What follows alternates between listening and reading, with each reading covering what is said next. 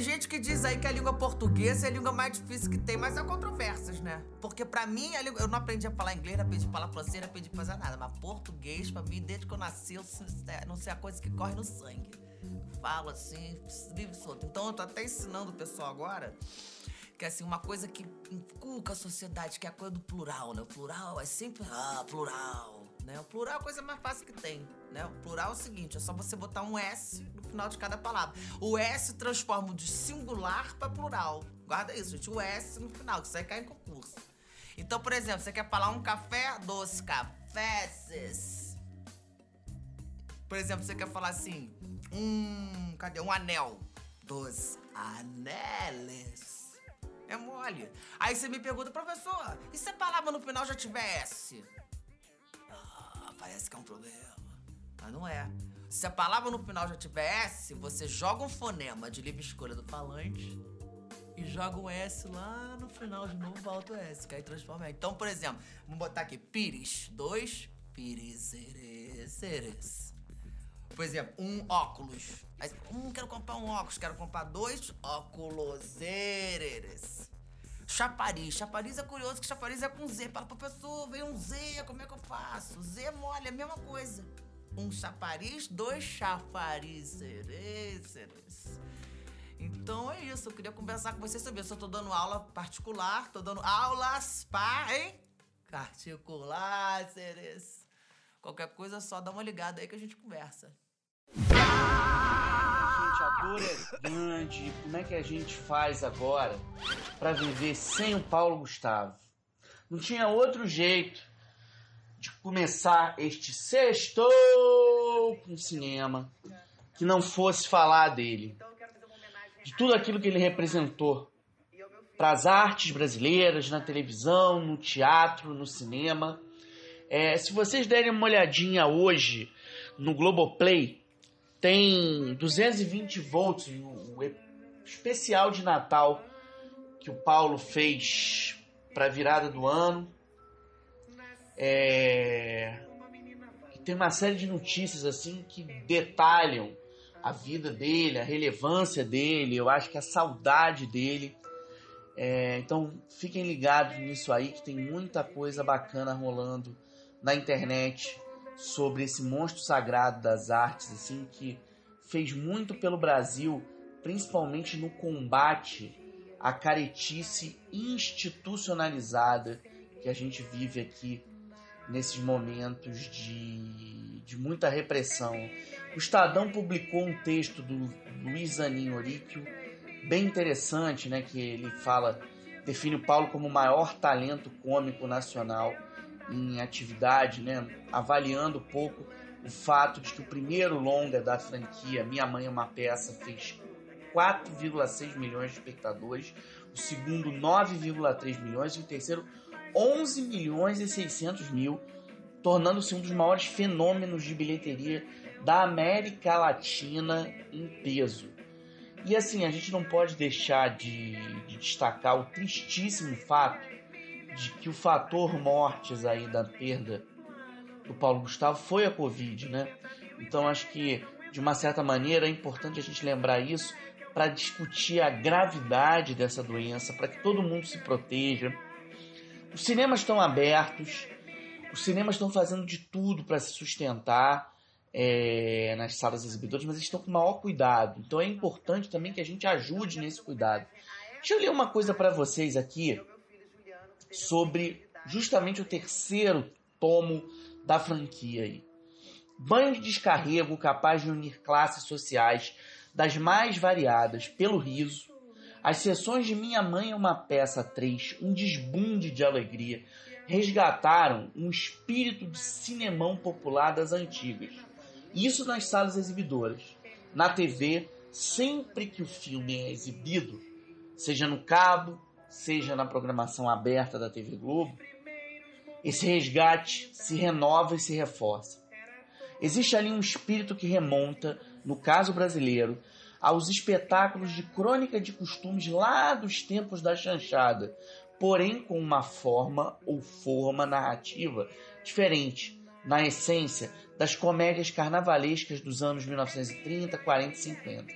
é diferente também de seus derivados, a porno chanchada, feita de 1969 a 1985, e a neo chanchada dos anos 2000, 2010, abertas a partir de Se Eu Fosse Você, de Daniel Filho. A marca da diferença passa do parte do roteiro para transbordar na direção e, sobretudo, na interpretação majestosa de Paulo Gustavo. Essa direção seguríssima é de Susana Garcia. Não se trata de uma reflexão sobre conflitos derivados de dilemas de classe social, seja a pobreza que açoitava os clowns de Dercy Gonçalves, Grande Otelo, Zé Trindade, Oscarito, seja a reconfiguração afetiva dos emergentes vistos em Até que a Sorte nos separe, de pernas pro ar, o suburbano sortudo. O caso, no Minha Mãe é uma Peça, são as neuroses de uma certa classe média ou de uma classe pobre. Agora, neuroses que passam diretamente pela questão da aceitação das diferenças, seja as diferenças afetivas, as diferenças sexuais, as diferenças da idade que chega, as diferenças em relação ao ninho vazio. Tudo isso se transformava em piada, em piada boa na boca do Paulo Gustavo. Minha Mãe é uma peça franquia sustentada por uma trama que está mais próxima da discussão dos valores morais de um Judy Apatow que de um Carlos Manga. Mas é um Apatow com toques explícitos de Frank Capra, com todo aquele carpe diem lá do Mundo Nada Se Leva, de filme como Do Mundo Nada Se Leva, que transpira na construção dos planos de Susana. Minha Mãe é uma peça cristalizou uma personagem que transborda a brasilidade Dona Hermínia. De uma certa maneira, Paulo Gustavo criou um universo muito particular. Ele construiu uma espécie de metonímia do Brasil a partir da consolidação de uma Niterói de bobs no cabelo.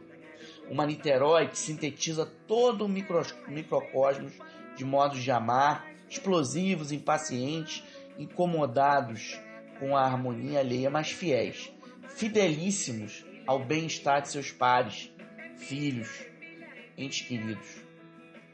A Susana, como realizadora, se acoplou a esse veio afetivo, emotivo do Paulo, construindo uma triagem de comportamentos de uma maneira muito essencial e plena.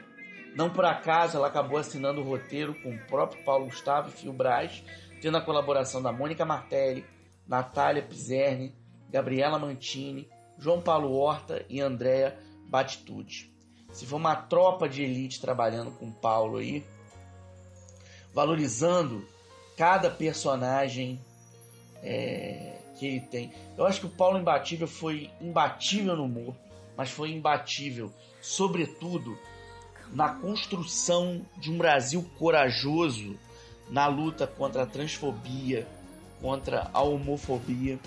Eu acho que esse sextou com cinema não tem forma diferente de começar que não seja aplaudindo o legado desse grande, desse gigante que é o Paulo Gustavo. Galera, passemos para outros blocos. Musiquinha aí, já que o coração tá doendo aqui.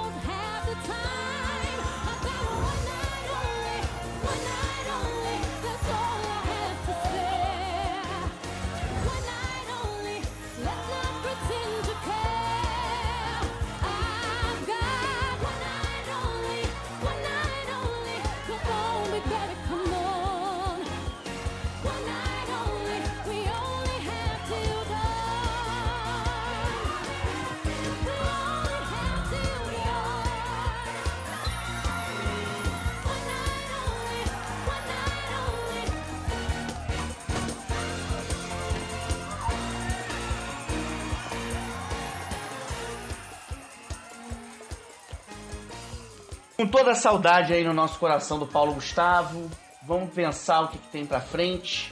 E para frente tem uma mostra organizada pelo Grupo Estação, Estação Virtual, celebrando os últimos 35 anos do cinema brasileiro.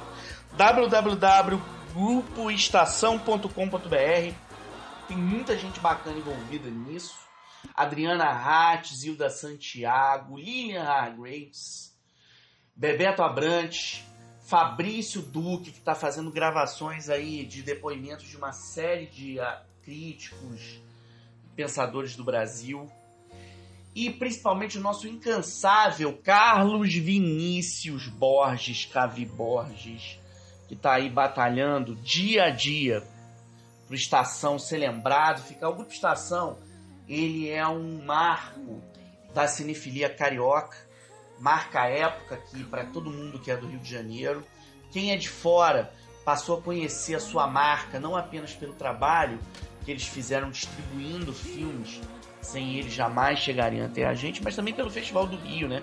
Todo o trabalho que eles fizeram. Aliás, falando em Festival do Rio, quero deixar aqui um beijo para Xu Shenxin, realizador sino brasileiro, filmou esse ano Me Tira da Mira com a Cleo, Fiuk e Fábio Júnior. O Chu é o nosso ouvinte recorrente e é assim um baluarte assim da prazerosa arte de ver filmes no Rio de Janeiro. Aproveitando, já que é o primeiro beijo do dia, eu vou deixar meu primeiro beijo do dia. Meu segundo beijo do dia, lá pra galera do Grajaú, seu Celso, Celcinho, pra geógrafa Aline Santana de Partiga. A gente fala sempre dessa galera aqui, porque essa galera é que faz o sextou, e principalmente meu maninho Davi, que tá lá imerso em provas. Boa sorte para você, essa galera, é a família sextou com o cinema. Voltemos aqui ao Estação Virtual. Gente, assim, tem só filmaço na seleção que vocês podem conferir online. Tem a Febre da Maia da Rinha, A Hora da Estrela, Casa Grande, Ralé, Esbélio Prisioneiro, Estômago, Introdução à Música do Sangue, Dois Perdidos numa Noite Suja, enfim. Não falta é filmaço nacional para ser assistido ali no documentário na ficção, mas tem um que eu queria dedicar alguns minutos aqui. Aproveitar a mostra do Estação e celebrar os 20 anos daquele que talvez seja o melhor filme já feito neste país dos anos 2000 para cá, Lavoura Arcaica. A gente lembra muito do Cidade de Deus, que aliás está lá na Globoplay. É, a gente sempre lembra do Tropa de Elite, né? Filme que trouxe para o país o Urso de Ouro do Festival de Berlim em 2008, mas a gente muitas vezes esquece a relevância que foi a transição do Luiz Fernando Carvalho da direção de TV para a direção de longas metragens. Nesse momento ele está grávido de A Paixão Segundo GH, adaptação do romance homônimo da Clarice Lispector, já montado, rodado e montado, com a Maria Fernanda Cândido em estado de graça absoluta em cena. Todo mundo está esperando para ver se esse filme pega Cannes, se vai para Veneza, para onde ele vai. Sim, o importante é que o Luiz está na ativa de novo, celebrando o legado da Clarice na literatura, da mesma maneira como ele, no cinema, em 2001, celebrou o legado do Raduan Assar. Falar um pouquinho do Lavoura Arcaica para vocês, cuja interpretação do Celton Mello é assim, um divisor de águas na maneira de se representar no Brasil, tá? É, Luiz Fernando Carvalho é, sem dúvida nenhuma, o mais revolucionário diretor de novelas e microséries que a televisão nacional já conheceu.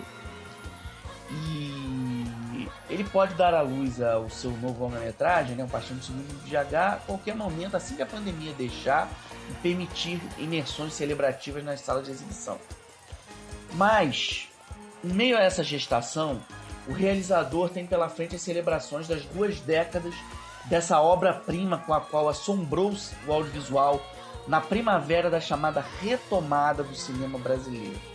Em 1995, após cinco anos de degredo nas atividades cinematográficas do país, por conta da extinção da Embrafilme, distribuidora e fomentadora ligada ao governo, que acabou numa canetada do então presidente Fernando Collor de Mello, o filme Carlota Joaquim, A Princesa do Brasil, de Carla Camurati, reinaugurou o sonho de se filmar com continuidade e com excelência aqui neste país. abrindo as comportas para novos talentos. Saindo de novelas e de especiais cultuados como Renascer, de 1993, e Os Homens Querem Paz, de 1991, Luiz Fernando enveredou pelos longas, dialogando a partir de mais em movimento com um marco da prosa brasileira. A tal Lavoura, de Raduan Assar, publicada em 1975. Em seu lançamento, a produção cinematográfica de Luiz Fernando revolucionou todas as noções plásticas e filosóficas da arte de contar histórias com uma câmera na mão. Numa fricção do tempo e do espaço, conquistando 52 prêmios planeta dentro. Conquistou troféus em Biarritz, em Montreal, em Lima, em Havana, em Trieste, em Valdívia e mais uma penca de cidades, incluindo Brasília. Ele saiu lá do festival, talvez do mais antigo festival de cinema do Brasil em atividade, com seis candangos. Espécie, espécie de estudo semiológico sobre a instituição família e sobre a ancestralidade Lavoura Arcaica provoca um misto de euforia e desalento, quase como em um paradoxo. E as duas sensações são afluentes de uma mesma e caudalosa água, a liquidez da transgressão. A euforia se dá pelo fato de o choque estético, causado pela prosa de Nassar e Luiz Fernando, ter conduzido um cineasta a filmar da maneira mais pessoal possível, sem fronteiras mercadológicas e sem compromissos teóricos. A razão do desalento, a incômoda impressão de o longa parecer um caso isolado de invenção em nosso cinema, de uma potência jamais igualada. Luiz Fernando ele diz que ele está com raiva. Ele filma quando ele sente raiva. E a raiva do Luiz rende metáforas belíssimas, rende um, desafio ao realismo, acabrestado pela sociologia com a qual a gente depara sempre aqui no nosso cinema exuberante o trabalho de Luiz Fernando, que agora está no www.grupoestação.com.br. Nesse Estação Virtual celebra 35 anos de Brasil. Luiz é a radicalização de um projeto estético que vem lá atrás de Limite de Mário Peixoto dos anos 30. Uma reflexão filosófica do tempo, do lugar com tempo, do tempo como percepção das vivências e das, escolha, das escolhas que a gente faz e que nos empodera. Uma vez mais eu repito, exuberante, o trabalho de Luiz Fernando Carvalho talvez constituísse uma exceção mesmo na Pangeia latino-americana, capaz de se amalgamar a outros poucos gestos cinéfilos do continente, em sua radicalidade, como a Maca Paraguaia da diretora Paz Ensina, egressa de Assunción, Pós-Tenebras Lux, do mexicano Carlos Regadas, de 2012, e Abraça da Serpente, do colombiano Ciro Guerra, que arrebatou Cannes em 2015. O diretor está passando por uma série de perrengues aí pessoais, mas o filme dele marcou época. Poucos foram os realizadores que se devotaram tanto à busca por uma sintaxe inovadora capaz de conciliar a fúria criativa da palavra literária com um apetite voraz da câmera, como Luiz fez. A feliz comparação deste diálogo do audiovisual com o texto do Rodolfo o texto de Rodolfo com o limite de Mário Peixoto, foi apontada logo na estreia do filme no site no.com pelo crítico Carlos Alberto Matos. E essa analogia torna-se ainda mais pertinente conforme a produção contabiliza primaveras. Já são 20 anos, né? Ambos falam de tempo, limite lavoura, ambos tratam tempo como tempo com T maiúsculo, que ressalta sua divindade. Para Peixoto e Luiz Fernando, o tempo é quase um deus, uma força demiúrgica que parece violar os homens em sua fome de vitalidade, mas que é capaz de compensá-los com a iluminação, com o conhecimento. É sobre isso que versa a parábola do jovem André, personagem vivido por Celton Mello, que quer ser profeta de sua própria história. Ele versa sobre a incapacidade que o ser humano tem de aprender com a eternidade, dançando sua música sem obedecer passos rígidos fotografado de modo feérico por Walter Carvalho, Lavoura Arcaica, o filme, tenta traduzir em um jogo imagético a importância da ancestralidade no caminho de cada um, tendo um soberbo Raul Cortez no papel de um pai controlador que não entende o desejo de André, André em querer ganhar o mundo. Entende menos ainda a fúria nos instintos da sua filha vivida por Simone Spoladori, sem dúvida nenhuma, uma das maiores atrizes brasileiras. A trilha sonora é de Marco Antônio Guimarães, o Ati, e a gente fica com um pouquinho da trilha de Lavoura Arcaica aqui no Sextou!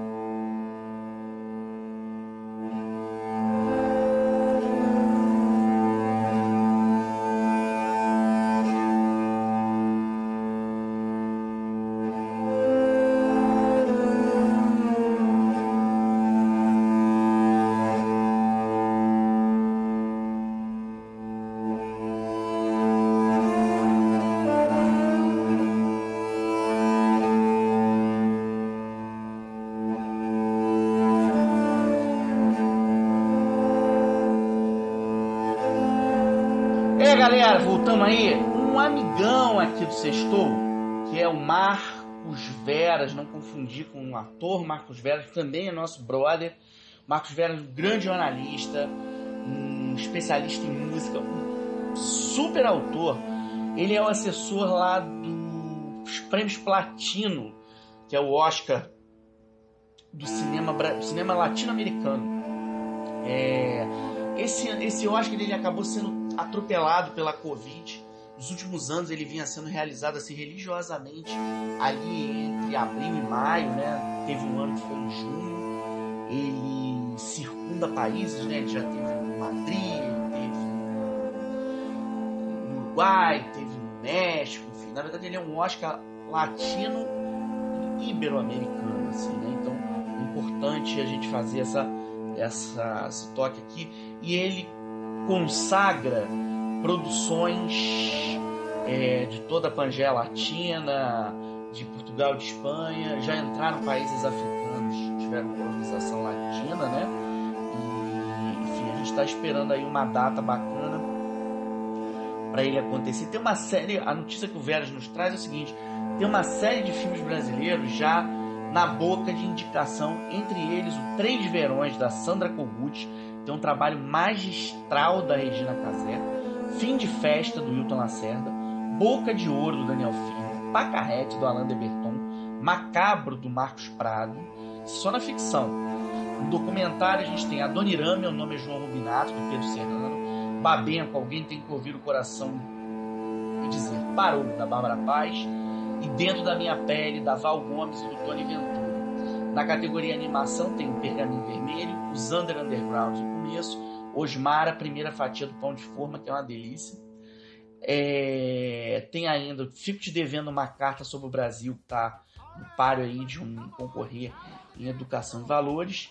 Tem ainda séries como Bom Dia Verônica, na verdade uma minissérie né, da Netflix, do nosso ídolo aqui, Rafael Montes, um dos principais autores da literatura policial brasileira hoje.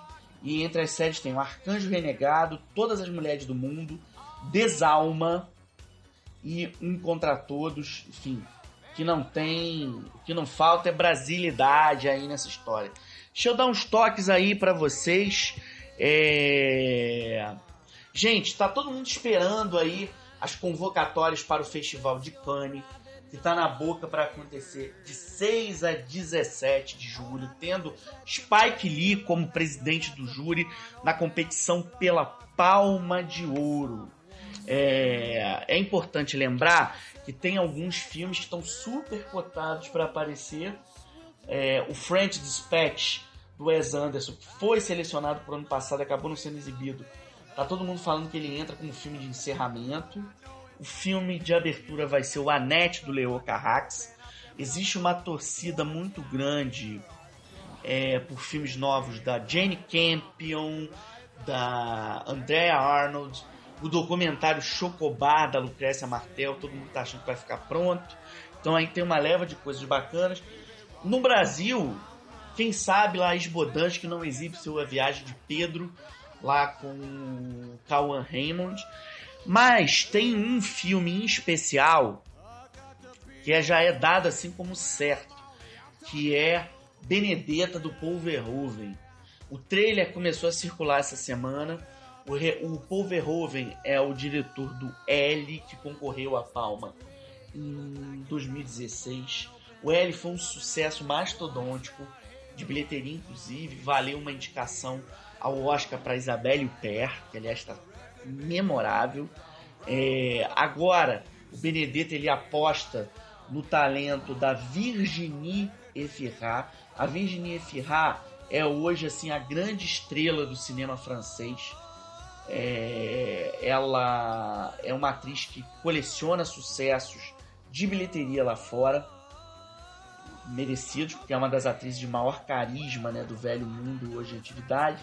E ela interpreta nesse, nesse Benedetto uma freira que tem poderes mediúnicos e isso deu a ela uma quase canonização. Ela passou a ser vista como uma milagreira pela igreja. Só que há uma controvérsia na, controvérsia na história dessa mulher é, que aposta né, pelo, pelo caminho lá do noviciato na Europa do século XVII. Ela tem uma paixão lésbica, ela se apaixona por uma mulher.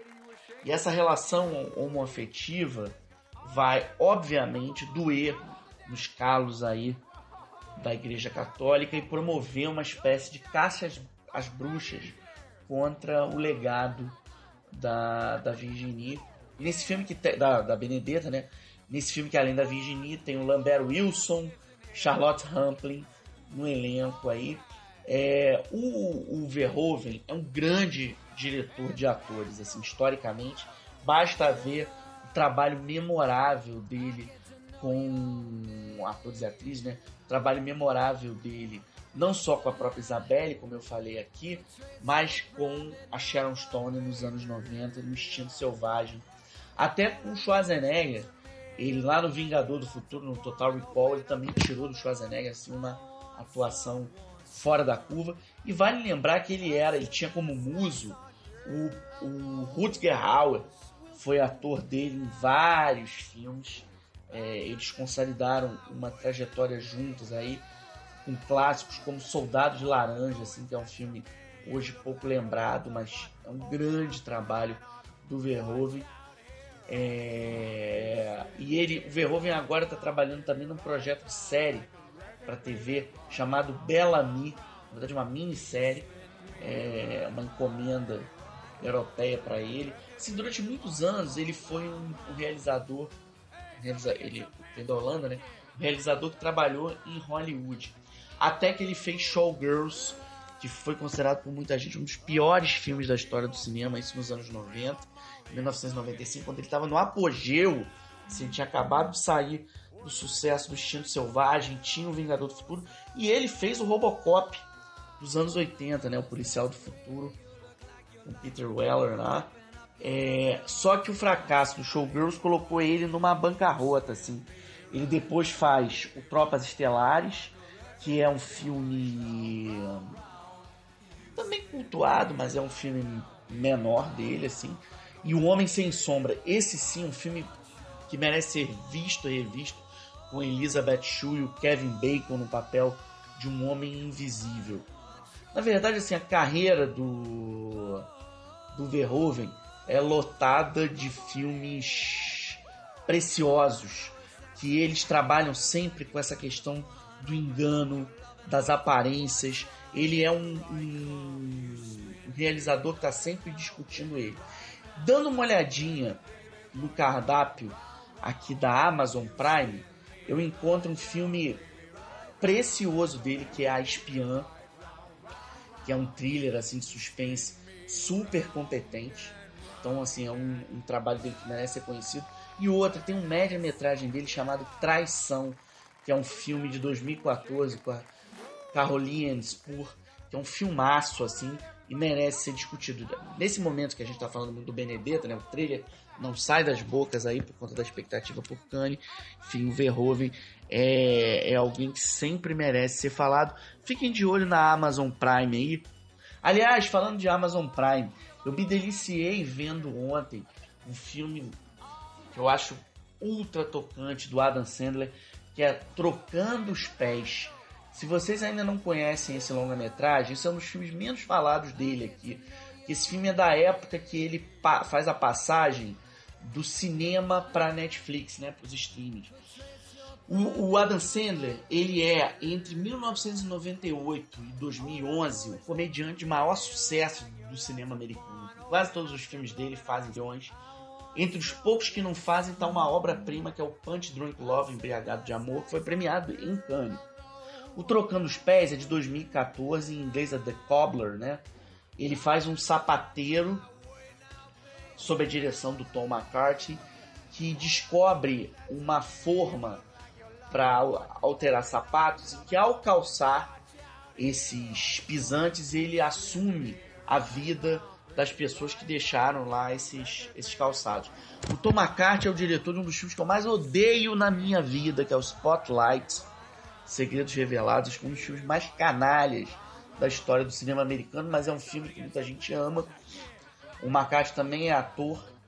É... Ganhar ou Ganhar é um belo filme dele. Agora, o grande trabalho dele como diretor é o Visitar, até o, o Trocando os Pés, é o Visitante um filme de 2007, The Visitor, que vale a pena ser visto pelo desempenho do Richard Jenkins, que aliás foi indicado ao Oscar aí pelo papel, um grande ator americano. Mas fiquem aí, já que eu falei de Amazon. Aliás, falando em Adam Sandler, a dublagem é do Alexandre Moreno. Toda vez que a gente escuta o, o o Sandler dublado no Brasil, você tem a, a, sensação que ele é um dos maiores atores em atividade. De fato, o trabalho dele do Joias Brutas, eu conheço aí figuras que viram duas vezes de uma atacada só para o filme memorável.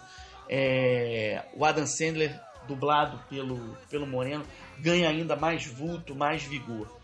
É, tô falando aqui pra caramba do Adam Sandler. Uma das, comecei aqui o programa falando da Aline Pacheco de Santana. A Aline é fã do Adam Sandler. Ela perguntou aqui pro Sextor quando é que vai ter filme novo do Sandler, já que o último dele, via Netflix inclusive, foi o Halloween do Ruby. Aline, ali não, seguinte, o, o Adam Sandler está preparando agora dois filmes. Tem Spaceman, Spaceman on Bohemia, Spaceman of, Spaceman of Bohemian. Esse é um dos trabalhos dele assim mais bem cotados. É um filme do Johanna Rank é, sobre um uma questão de orfandade aí. Ele está nesse projeto, Spaceman of Bohemia, tá? E mas tem mais coisa dele aqui. Adam Sandler não para, principalmente depois da conexão aí com a Netflix. É, ele está trabalhando agora num projeto chamado Hustle. Esse já está até em pós-produção para estrear ainda esse ano, do Jeremiah Zagar. E ele faz uma espécie de caça-talentos do basquete que busca aí renovar a sua própria vida e renovar o esporte. Esse filme tem o Robert Duval e o Ben Foster. Tem muita gente dizendo que pode ser a interpretação do Adam Sandler depois do Joias Brutas, do Uncut Gems. Eu acho difícil, que o Uncut Gems é uma obra memorável, tá aí na Netflix, Joias Brutas. Foi eleito um dos 10 maiores filmes de 2020 pela Caia do Cinema. Aliás, Caia do Cinema, a mais importante revista de cinema do mundo, que está aí aniversariando é, a Caia é a grande bíblia do cinema. É, até hoje, ela é uma referência cinematográfica para a formação. Ela está comemorando 70 anos, 70 anos de luta, passou por uma série de problemas, de reformulações internas, editoriais, mas está aí firme e forte. Musiquinha neste sextou para animar antes das nossas dicas para o fim de semana.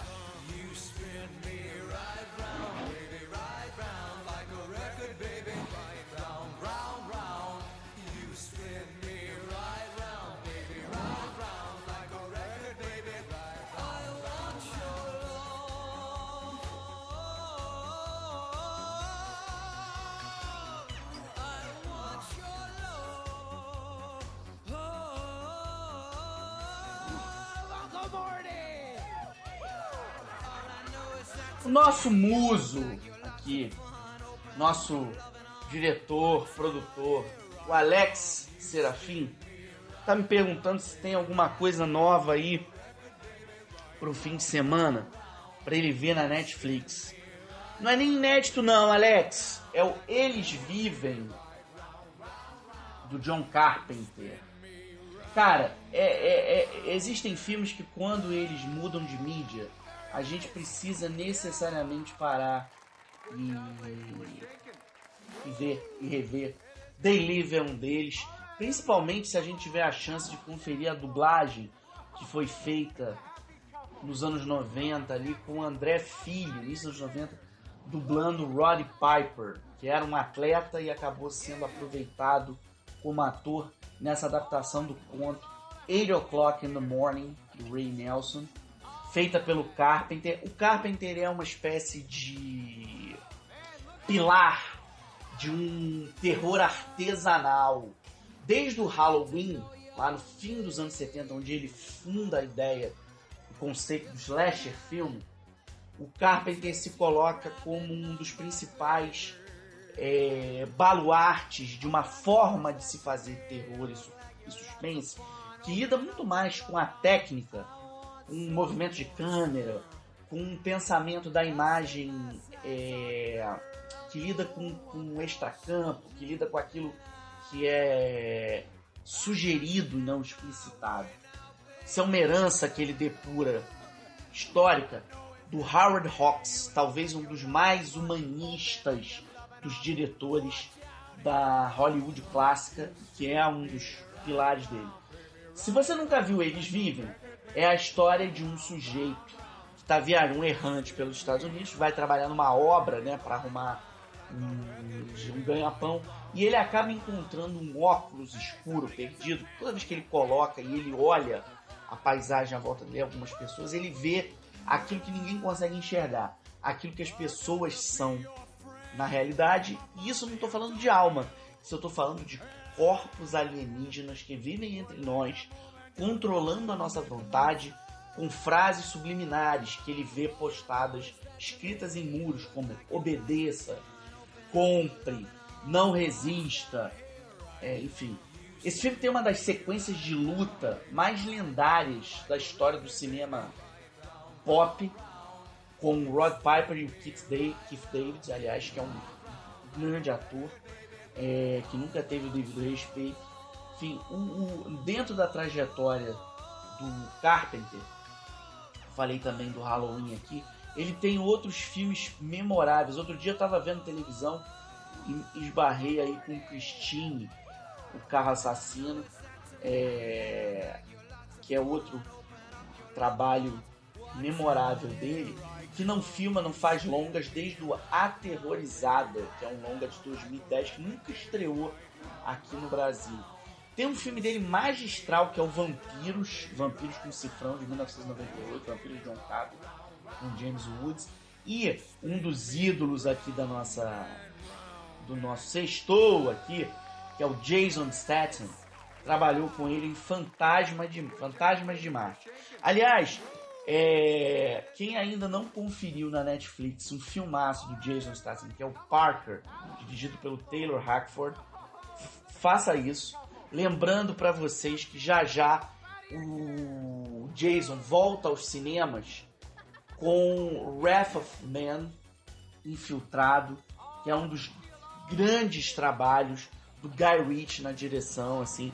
O Jason tá magnífico e ele no Brasil é sempre dublado pelo Armando Tiraboski, o que em si já é um, um bom atrativo aqui pra gente conferir um longa-metragem. Vamos ver o que mais tem de dica aí, galera. Assim, eu falei para vocês lá do Estação Virtual, não percam, sei que a gente falou no, no segundo bloco aqui, mas quem ainda não deu uma olhada no Estação Virtual, olha lá, veja os filmes brasileiros. Confira um especial destaque Deus é Brasileiro, do Cacá Diegues. Hein? No Globoplay, o que, que a gente tem de dica aí para esse fim de semana, galera? É, quem ainda não viu, a série Onde Está Meu Coração tem um desempenho incrível da Letícia Colim. Texto do George Moura, do Sérgio Gondenberg Matheus Souza e da Laura Risse. Essa autora ainda vai dar o que falar. Tem os Maias, do Luiz Fernando Carvalho, que a gente falou hoje aqui, do Lavoura Arcaica. E ainda lá no Globoplay, Relatos Selvagens, o longa em episódios com o Ricardo Darim, produção que foi argentina, da Menezes e Front, foi indicada a Palma de Ouro em Cannes em 2014. Isso tudo tá lá na Globoplay. É, a Amazon, já citei para vocês lá, o Adam Sandler. Ah, Amazon. Gente, sem remorso, without remorse. Por favor, não percam a incrível releitura que o Stefano Solima fez da literatura do Tom Clancy, apoiado no talento do Michael B. Jordan. É um dos grandes filmes de ação aí dessa temporada. Então, fiquem ligados aí. É... Sobre cinema, telona. Cara, A Pedida é o Alto da Boa Mentira do José Eduardo Belmonte.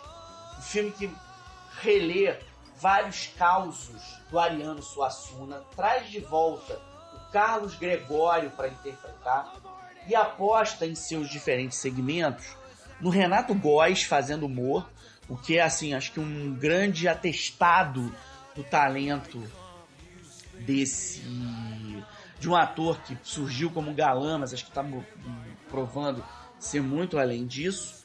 É, e tem o Leandro Hassum no primeiro bloco, mostrando porque é um dos maiores atores do país. O que, que a gente tem na MUBI aí, gente? Eu falei, telona, vamos pra MUBI. A MUBI, a plataforma de curadoria humanizada que a Juliana Barbieri cuida sempre muito bem. Los Angeles Cidade Proibida, do Curtis Hanson, tá lá. Esse filme, quem falava muito dele é o nosso sátrapa, o nosso divo aqui. Como é que fazer um sextor sem Pierre Ponte Gaudioso? Pierre, Pierre jogava RPG lá na Penha, na Rua Aurora, na casa de uma figura muito singular, que é o George Paiva Ramos. Se vocês por acaso estiverem andando pela Penha e encontrarem uma luz, uma luz daquela sagrada no meio do caminho, daquelas que ribombam no céu, é George Paiva Ramos. Jorge Paiva Ramos não é uma pessoa, ele é um ente, ele é uma entidade na frente. E ele iluminou a vida do Pierre, ilumina até hoje num grupo de WhatsApp, da qual ele é a única pessoa que não responde. Mas o George não precisa responder, porque o George é aquele que é. George, amamos você de todo o coração aqui no Sextou! O Pierre gostava muito desse Los Angeles Cidade Proibida, que valeu o Oscar para Kim Basinger. Ela faz uma releitura da Verônica Leigh nesse noir. Tomou de assalto o cinema americano dos anos 90 e ajudou a promover o Guy Pearce e o Russell Crowe. Sim, esse filme é um, um, uma ciranda investigativa de suspense, de traições em série, que até hoje surpreende pela potência do roteiro aí e pela direção do Curtis Hanson. O André Lourenço, antropólogo, professor de história, outro decano dessa página, é muito fã desse filme. André, um grande beijo para você e pro Augusto, tá? Teu filho, que logo logo vai estar tá vendo filmes para você. O, o, o, André é um dos fãs aí de Hitchcock e me aplicou na veia na adolescência o Portal do Paraíso do Michael T. Seguindo aqui Movie, o Movie tem estreou lá o Reis e Rainha do Arnaud Desplechin, com Mathieu Amarri e Emmanuel Davos. A Dança da Realidade do Alejandro Jodorowsky, xamã, maluco beleza do cinema. Assim, o Jodorowsky é um dos diretores que mais trabalharam o conceito de cinema de invenção dentro do cinema europeu. É, é um realizador chileno, radicado na França, autor de vários livros de psicomagia. Aliás, ele fez um documentário chamado Psicomagia, é super poderoso, super interessante.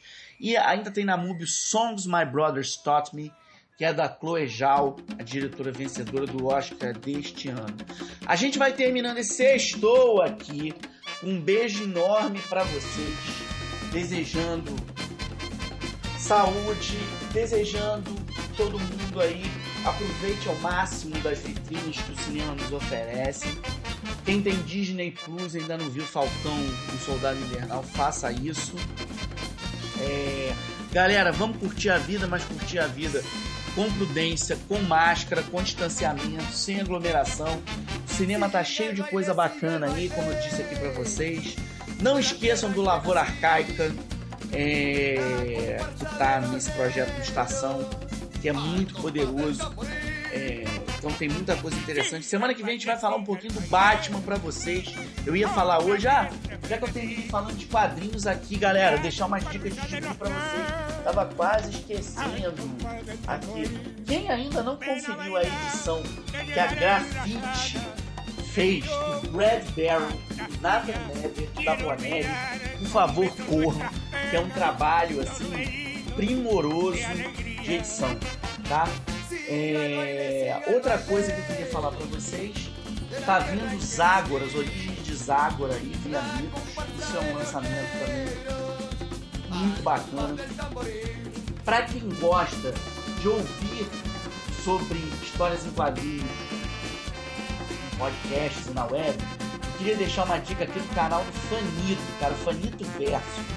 Tem um papo lá que ele deu a honra de convidar o Sextou para falar sobre heróis BR no cinema e o dá um show, cara. Hoje, assim, uma das pessoas que mais e melhor trabalham a questão é, do quadrinho na internet, assim, então fiquem ligados, o trabalho do Fanito é precioso, assim, o canal dele é ótimo, Fanito Verso, tem uma olhadinha. Ah, o, mais uma coisa aqui pra gente falar de, de HQs pra vocês, tá? É, eu me deparei com uma edição encadernada da Panini preciosa de Flash o Renascimento, reconta a volta do Barry Allen depois do Crise nas Infinitas Terras, é Geoff Jones e Ethan Von Schreiber. Então deem uma olhadinha esse material é precioso. Sextou com cinema e com quadrinhos, sextou com vocês. Sextou no Facebook, sextou no Instagram, sextou em Sinais Fumaça, sextou no Grajaú, sextou na Penha, sextou no Planeta Terra em Cane. Beijo! Sextou!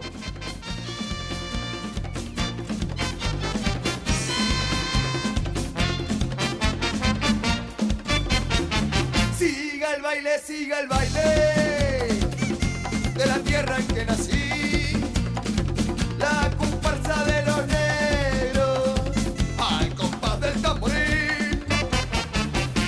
El baile, siga el baile